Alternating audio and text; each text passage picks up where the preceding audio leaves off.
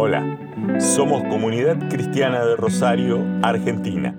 Te agradecemos por escuchar nuestros mensajes y te invitamos a que veas también nuestras reuniones por el canal de YouTube. Nuestro Dios quiere una familia de muchos hijos semejantes a Jesús.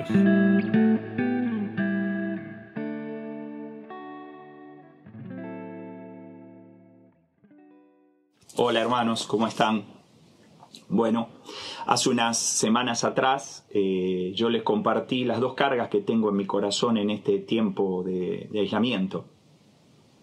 La primera tenía que ver con un sentir interior de que estamos en tiempos finales, de que la vuelta de Jesús está a las puertas, está cerca. Eh, el segundo sentir que tenía relacionado de alguna manera con el primero. Era que Dios le daba una oportunidad a los apartados y en aquella ocasión los desafíe a ustedes a que fueran en el Señor, en oración, en búsqueda de aquellos que habiendo gustado del Señor, hoy no están en la comunión de la iglesia. Quiero volver hoy sobre el primer punto, sobre la, la venida del Señor, la vuelta de Jesús a esta tierra para reinar. Es un tema que seguramente no se habla mucho y yo no es que quiero profundizar en él, aunque sí eh, vemos en las escrituras abundante referencia a este tema. Vemos también una iglesia que esperaba la venida del Señor, aún en su tiempo. Y creo que esta abundancia referencial en cuanto a la venida del Señor, en la, especialmente en el Nuevo Testamento, tiene que ver con el prepararse para ese momento, estar preparado. Si el Señor viene, estar preparado. Yo no quiero hoy eh, reflexionar o profundizar sobre la secuencia de los hechos, los tiempos, pero sí quiero referirme a la necesidad de estar preparados para su venida. En Mateo 24, Jesús describe ante la pregunta de sus discípulos en la intimidad con ellos en el Monte de los Olivos. Solo Jesús y ellos. Y ante la pregunta de ellos, Jesús les responde cómo van a ser las fases o secuencia de hechos cronológicos que van a desembocar con su segunda venida. Pero creo que la, me da la impresión que la preocupación de Jesús es que sus discípulos estén preparados para ese día. Y creo que hoy el Señor quiere que estemos preparados para ese día. Después de darle esa secuencia de hechos cronológicos, Jesús referencia, relata tres parábolas a sus discípulos. Y entiendo que tiene que ver con estar preparados para su venida. Veo estas tres parábolas como tres antiejemplos, los diría así. Tres discípulos que por alguna razón que ahora vamos a profundizar, no están preparados si el Señor viniera de aquí a un tiempo. Me da la impresión también que veo una escalera, que el primer discípulo es el que menos preparado está pero que al ir avanzando las parábolas vemos otros discípulos, mejores que el primero, pero igual que no alcanzan la medida necesaria. Me estoy refiriendo a la parábola del siervo malo, que aparece al final de, del capítulo 24 de Mateo, y a las primeras dos parábolas de Mateo 25, la parábola de las diez vírgenes y la parábola de los talentos. Déjenme que Empiece leyendo Mateo 24, del versículo 45 en adelante. Es la primera parábola que les mencioné. ¿Quién es pues el siervo fiel y prudente, el cual puso su Señor sobre su casa para que les dé el alimento a tiempo? Bienaventurado aquel siervo al cual cuando su Señor venga le halle haciendo así. De cierto os digo que sobre todos sus bienes le pondrá. Qué bueno el siervo bueno. Pero acá está el antiejemplo. Pero si aquel siervo malo dijere en su corazón, mi señor tarda en venir, y comenzare a golpear, a golpear a sus consiervos y aún a comer y a beber con los borrachos, vendrá el señor de aquel siervo en el día que éste no espera y a la hora que no sabe, y lo castigará duramente, y pondrá su parte con los hipócritas. Allí será el lloro y el crujir de dientes. Aquí vemos un discípulo, una oveja, un miembro de iglesia que no está preparado. Que dice, el Señor tarda. Tengo tiempo de mejorar. Y las dos características de este hombre, por un lado, es que come y bebe con los mundanos, con los borrachos. Participa, en palabras del apóstol Pablo, de las obras infructuosas de la carne se relaciona con el mundo de tal manera que llega a amar las cosas del mundo, como la bebida. Este hombre también dice que maltrata a sus consiervos. Es un hombre, sus consiervos serían sus condiscípulos. Es un hombre que no respeta a los hermanos, a los otros, que están en su mismo camino. Es un hombre con un carácter no tratado y que evidentemente, como el Señor tarda en venir, dice, ya tengo tiempo para que mi carácter sea tratado. Y el, la consecuencia es muy severa, muy seria. Dice que cuando el Señor venga, pondrá su parte con los hipócritas. Y yo pienso, el Señor que vuelve, Jesús, el juez justo, va a poner su parte con los hipócritas pienso, va a declararlo un hipócrita. Por lo menos su castigo va a ser junto con el de ellos. Y acá es el primer caso. Y yo me pregunto, ¿cómo estamos? ¿Amamos al mundo? ¿Nos atraen las cosas del mundo? Cuando algunos nos marcan algunos errores, podemos ser corregidos. Necesitamos en este tiempo prepararnos, alejándonos de todo, toda atracción mundana y permitiendo que los hermanos traten con nuestras fallas de carácter.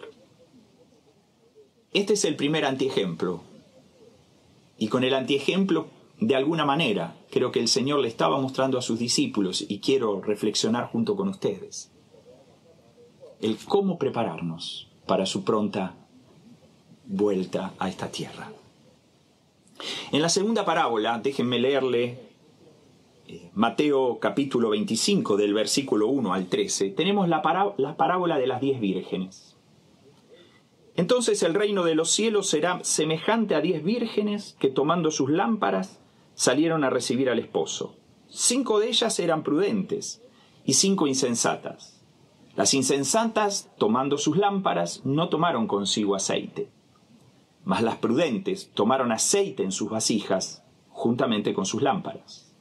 Y tardándose el esposo, otra vez el que tiene que venir tarda, tardándose el esposo, cabecearon todas y se durmieron, se durmieron.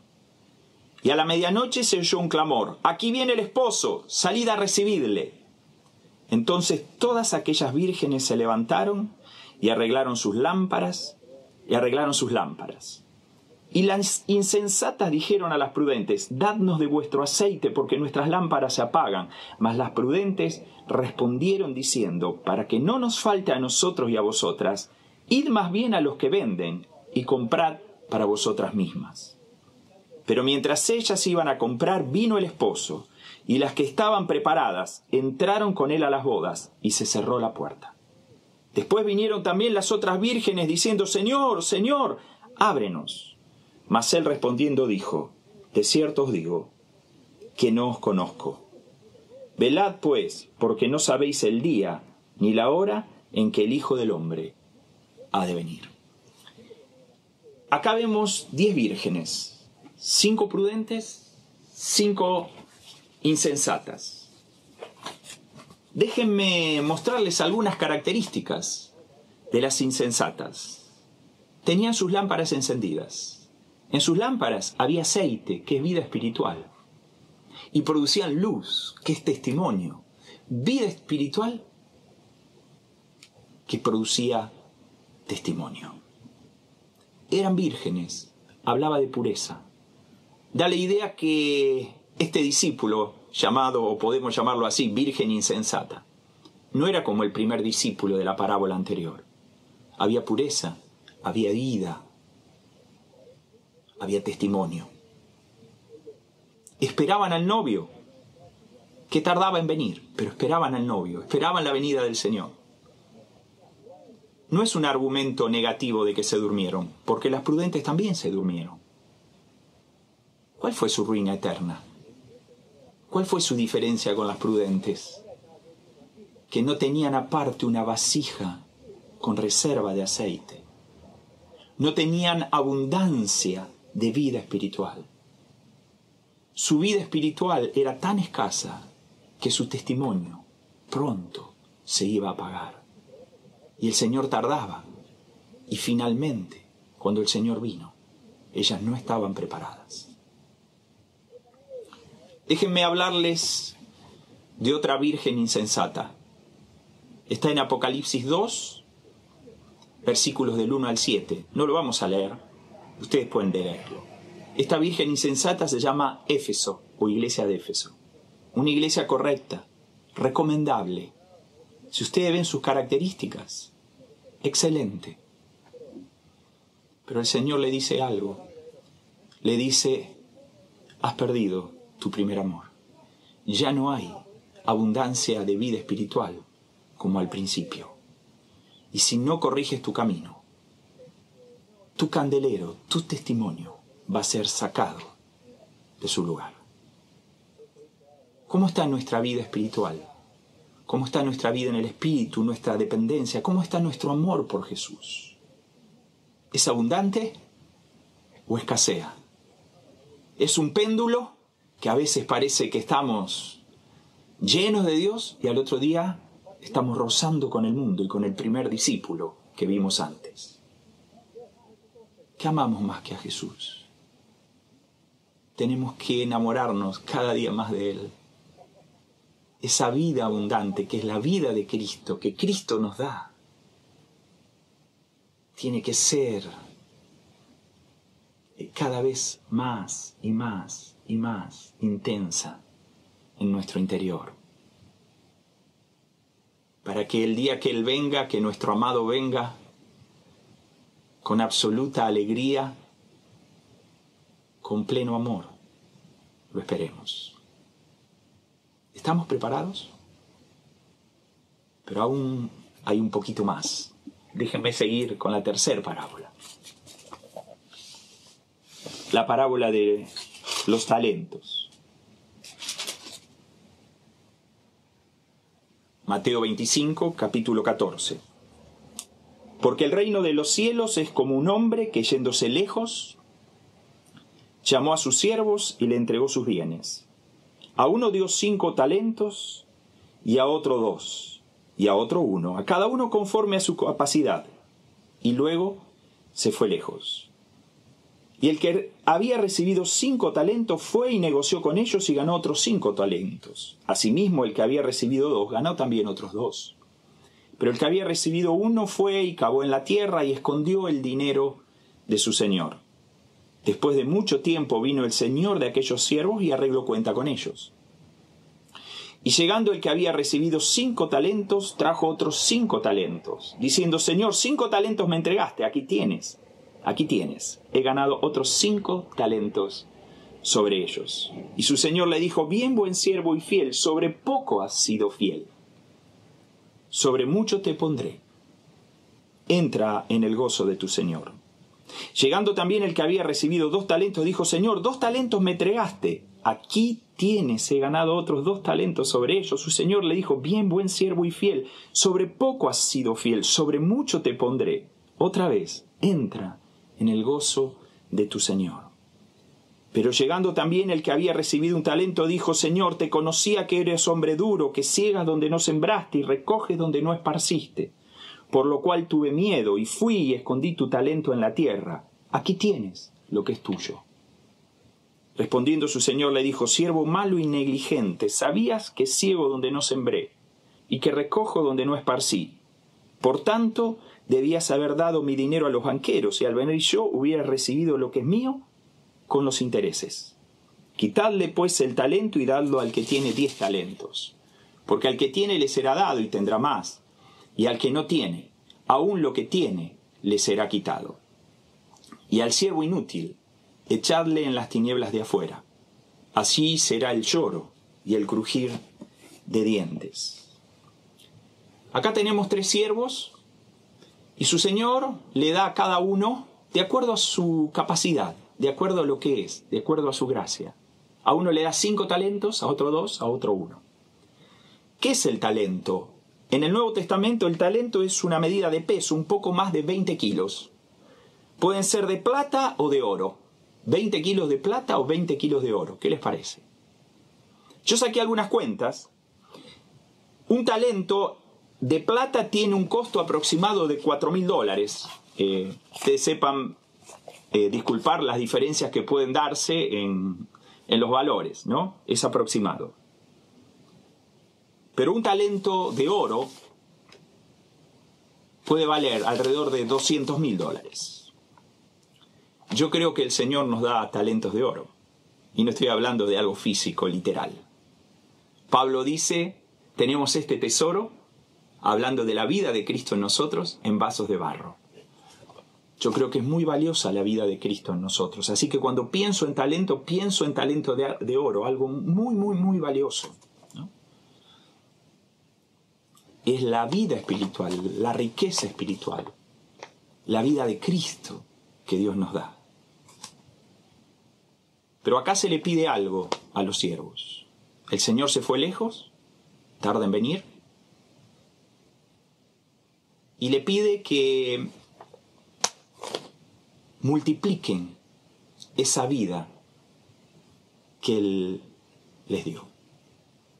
Que multipliquen esa riqueza que Él les dio. Multiplicar los talentos es fructificar nuestra vida espiritual. Es reproducir esa vida de Cristo que tenemos en nosotros, en la vida de otros. Es la semilla que cae en buena tierra, es esa buena tierra donde la semilla cae y produce fruto a 30, 60, y asiento por uno. Es esa rica vida que viene de la vid que llega al pámpano y que el pámpano reproduce en mucho fruto, en abundante fruto y fruto que permanece. Entonces no se trata solamente de tener mucha vida espiritual, mucho aceite, como vimos en la parábola anterior. El Señor nos pide algo más. Nos pide que hay una reproducción, un fruto de la vida que Él nos da en la vida de otros. Déjenme ser un poquito más práctico. ¿Cuándo multiplicamos la vida que Jesús nos da en otros? Cuando alguien se convierte. Le predicamos, le hablamos, hubo vida de Cristo hacia otro y de repente alguien que no tenía nada de vida a Cristo ahora está lleno de la vida del Señor hemos reproducido la vida de Cristo que Cristo nos da en la vida de otros. Pero también reproducimos la vida de Cristo cuando alguien es edificado, a través del cuidado de otros. También multiplicamos el talento cuando alguien que está sufriendo es consolado por una palabra, por un aliento, por un abrazo, por una compañía. Hay vida de Cristo que se multiplica en el otro, que estaba escaso, que no quería ni orar, y de repente esa palabra de ánimo lo levanta. Y la vida de Cristo se multiplica. El talento se multiplica cuando alguien que estaba desanimado es animado, cuando alguien que estaba obrando mal, con gracia de Dios, es corregido cuando alguien que pecó, podemos ayudarlo a volver al Señor y a ser restaurado. Tenemos, hermanos, más allá de que podemos estar hoy más o menos aislados, tenemos hoy la oportunidad de reproducir la vida que Cristo nos da en otros. No la guardes para vos. No seas como esos místicos que solo se dedican a la oración y a la contemplación y están abundantes de la vida de Cristo. Pero no es una vida de Cristo que se transmite, que se transfiere a otros. Que en tu vida y en mi vida no solo haya abundante vida de Cristo como la de las vírgenes prudentes, sino que sea una vida dedicada a, multiplicar esa riqueza espiritual en la vida de otros. El Señor le dice al que le dio cinco talentos y al que le dio dos talentos, le dice una declaración muy interesante. Dice, bien, buen siervo y fiel, sobre poco has sido fiel, sobre mucho te pondré entra al gozo de tu Señor. ¿Cómo será el gozo del Señor? No es el gozo mío, no es el gozo tuyo, es el gozo del Señor. Entramos a una esfera de alegría, de gozo, de satisfacción interior. Pero para eso tenemos que estar correctamente preparados para su pronta venida. Señor, te pedimos que en este tiempo tan especial. Señor, vos nos permitas ser siervos buenos que esperan a su Señor. Que nos permitas, Señor, alejarnos del mundo y dejar que nuestras vidas sean corregidas. Señor, abrí, abrí nuestro corazón en este sentido. Señor, también te pido que nos des cada día más vida abundante. Señor, queremos enamorarnos de vos. Día a día, semana a semana, año a año, anhelando verte cara a cara. Señor, pero permitimos, permitimos también en este tiempo tan especial que esta vida de Cristo que nos diste pueda multiplicarse en la vida de muchos otros. Gracias Jesús. Amén.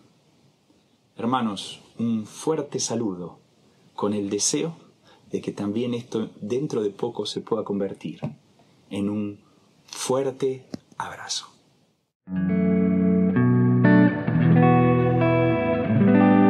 Dios bendiga tu vida grandemente. Gracias por escucharnos.